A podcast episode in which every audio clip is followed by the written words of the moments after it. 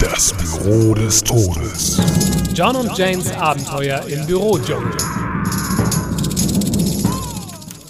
Hallo Jane, rate, wen ich gerade in der Kaffeeküche getroffen habe. Weiß nicht schon. Vielleicht Müller? Woher weißt du das? Äh, ich habe geraten, John. Geraten, hm?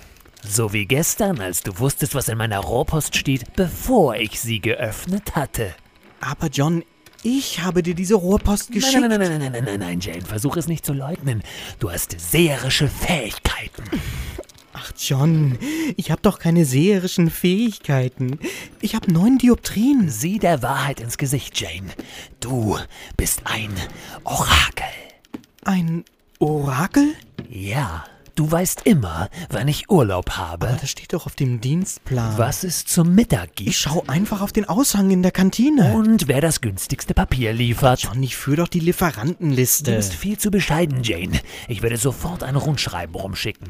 Du brauchst einen neuen Schreibtisch. Einen neuen Schreibtisch? Yep, für die Opfergaben.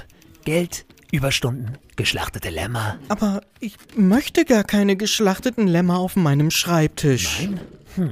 Ich denke, Erstgeborene würden auch gehen, aber setz das mal gesellschaftlich durch. Diese verdammten Tabus. Das hätte ich dir vorher sagen können. Natürlich hättest du das.